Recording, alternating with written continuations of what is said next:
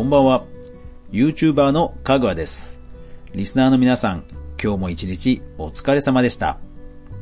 かぐわ飯。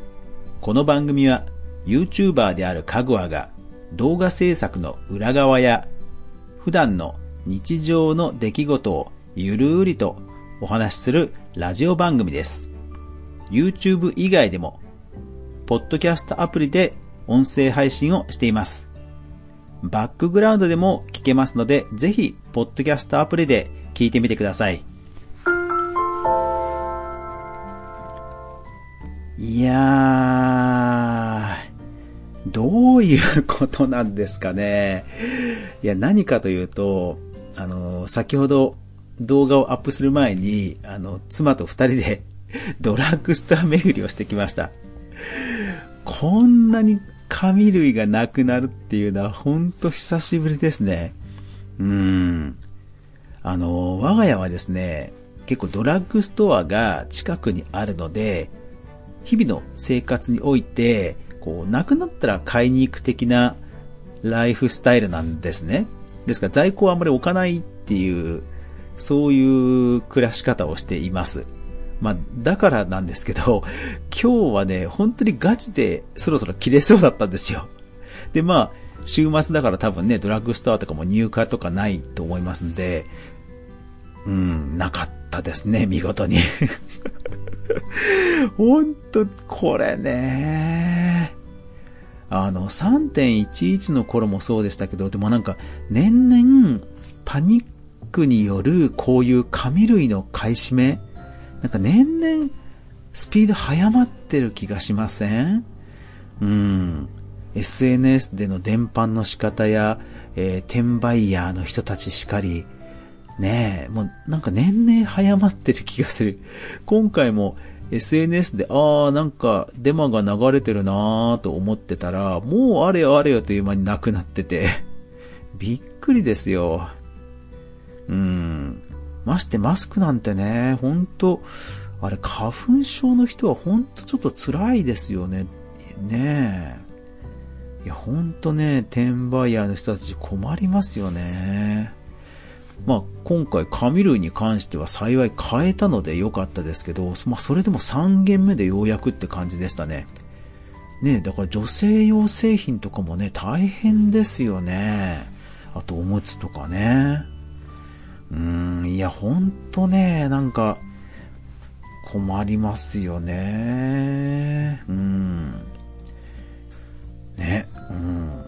お店とかどうしちゃうんでしょうね。トイレ、お店、ね、ファミレス入ってトイレに紙なかったら、やばいですよね。うん。いや、ほんとね、困りますよね。さて、えっ、と、今日なんですが、そうそう、私が、えっ、と、普段 YouTube アプリで、えー行っていることをちょっとご紹介しようと思います。えー YouTube アプリ皆さんも使っているかと思います。で、えー YouTube アプリ、私はまあ普段 Android なんですが、えー画面右上の方にアイコンがあって、そこタップするとね、メニューが出ますよね。で、えー私がまず普段やっている操作その1、えーシークレットモードというのがあります。シークレットモードというのは、えー自分が普段見ている状態ではなくて、本当にゲストの状態、全くさらの状態で、えー YouTube を見るとどんな感じになるかというのがわかるモードです。まあ逆に言えばコメントもできませんし、えー動画の検索履歴とかも残らないので、えー自分の好みの動画が出てくるということはないわけです。ですが一方で、えー YouTube が普段どういう動画をレコメンドしてくるかなどを見たいときによく使っています。まあでもひどいですけどね。おすすめとか言いながら、あの、違法動画をバンバンおすすめしてくるわけですよ。本当に。まあひどいですわ。うん。ねえ。だから、アップロードしてる人がもちろん一番悪いんですけど、おすすめすることもそれはいかがなのって感じですよね。うん。シークレットモードではできないんですけども、普段自分が YouTube にログインしてる状態でおすすめ画面を見ます。で、例えば、ちょっと、お色気が過ぎるぞ、セクシーが過ぎるぞ、的な動画がおすすめとかに出てきたりすることがあったと、もししたら、はい。動画の右側に点々点っていうマークがあるので、そこをタップして報告をタップします。そうすると、えー、性的なコンテンツというのを報告できます。暴力的な、または不快なコンテンツ、差別的、または攻撃的なコンテンツ、有害または危険な行為、スパムや誤解を招く動画などは報告ができます。ですから、これはけしからんぞというものは報告、YouTube に報告ができて、まあ、極力、おすすめされなくなるようになります。まあ、とは言っても、違法動画に関してはものすごく数が多いので、スパムとかで報告しても、まあまあ、どんどん出てきます。で、あとはですね、チャンネルをおすすめに表示しないというのが選べます。これなんかも私はよくやるんですよね。あのー、まあ、公式動画っていうのはね、見たいものももちろんあるんですけども、うん、私自身は YouTube にこう期待することっていうのは、なんか今まで見たことないような映像を見たいっていうのが結構あって、で、そうすると必然的に、えー、公式動画、違法動画、あと、えー、人気 YouTuber さんの動画っていうのは、あの、おすすめで表示しないを選びます。うん。そうするとですね、いい感じに最近は、えー、なんでしょうね。チャンネル登録者数1万から5万ぐらいの間の人で、ものすごく尖った エッジの効いたね、なんか、あの、面白い動画がね、結構引っかかるようになりました。まあだから、AI で Google もおすすめしてくるので、まあ AI にちゃんと学習させなきゃいけないってことですね。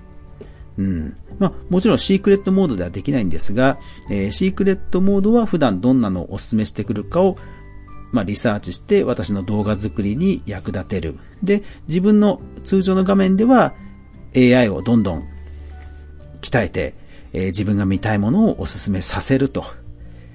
チャンネルをおすすめに表示しないと。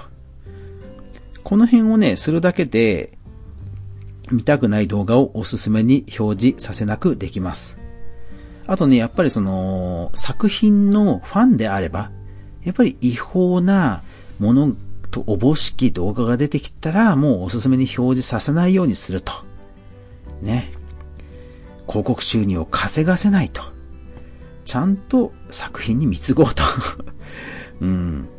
そう。だからそういうね、学習をさせるのもユーザーに、え、ユーザーがしなくてはいけないので、まあまあ面倒なんですが、でもね、何週かやっていくと、うん、だいぶいい感じになんか見たことない面白い動画が増えてきて、ちょっと最近はご機嫌です。そうなんですよね。だから興味なしとかでもいいですし、うん。そうそうそうそう。だから、あの、違法動画を本当はやっぱり、あの、報告はしたいんですよ。だけども、えー、報告をするときに著作権利者じゃないと、最終的にはこう削除申請ができないので、まあ、ファンとしては本当に、うん、切ないわけですね。うん。ただまあ、そういう風にして、えー、少しでも広告収入を出させないとか、まあそういう、できることは、まあ、あるっていうことですね。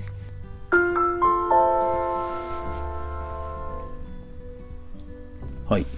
あと、私が、えー、たまにやるのが、えー、YouTube アプリの上の方になんかこう、電波みたいな、四角の中に電波みたいなマークがあるボタンがあって、キャスト先っていうのがあるんですね。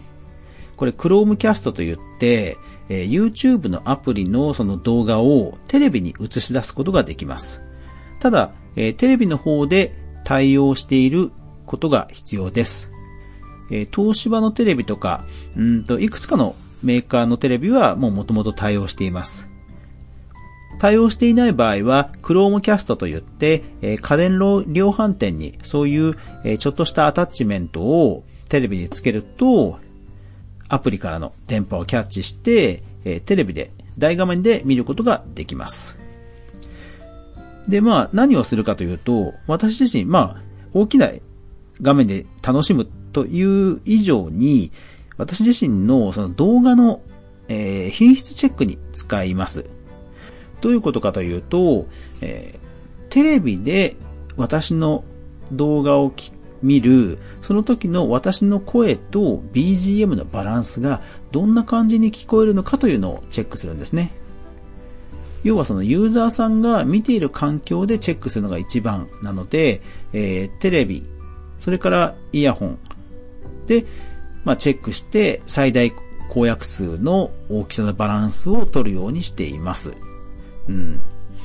まあ、ヘッドホンで聞く人が多いのかもしれないんですけども、そうそう。ね、スマホから直接という人もいるでしょうし、まあ、たまにね、テレビという人もいると思うんですよね。うん。あとはゲーム画面とかね。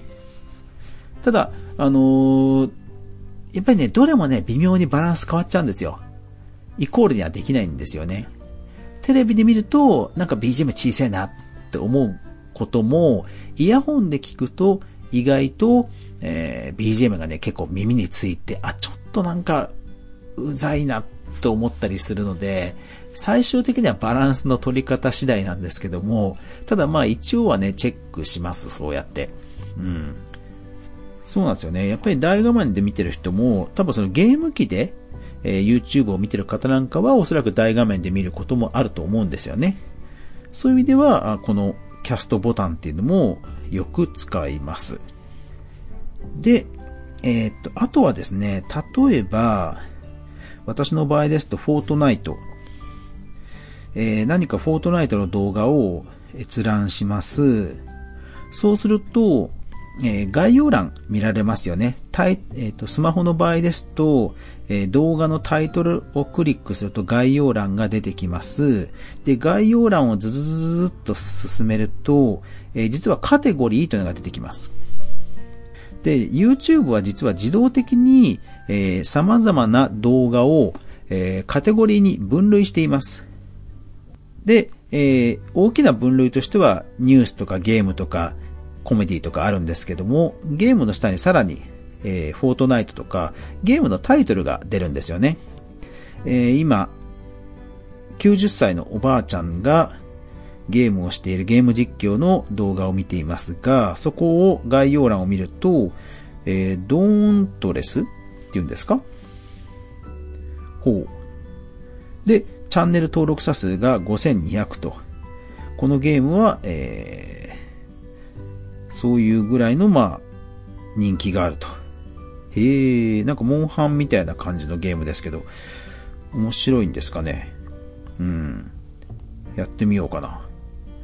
なんていう風に、なんかこう、ゲームの場合は特に自動的にこうやってカテゴライズされて、そのフォロワー数が出るんですよ。で、もちろん一番多いのはマイクラです。もう圧倒的にマイクラです。うん。で、その次に、えー、3分の1ぐらいになってフォートナイトとか、あの、出てきます。で、まあ、このフォロワー数というのは、市場の大きさと一致はしないんですけども、まあ自動的に分類をしてくれるということはある程度ユーザー数があるということで、この分類もまあよく見ています。まあ、あのー、いろんな機能まだまだあるんですけども、ちょもし皆さん知らないところがありましたら、そのあたりぜひぜひタップして自分の使いやすい YouTube アプリにしてみてはいかがでしょうか。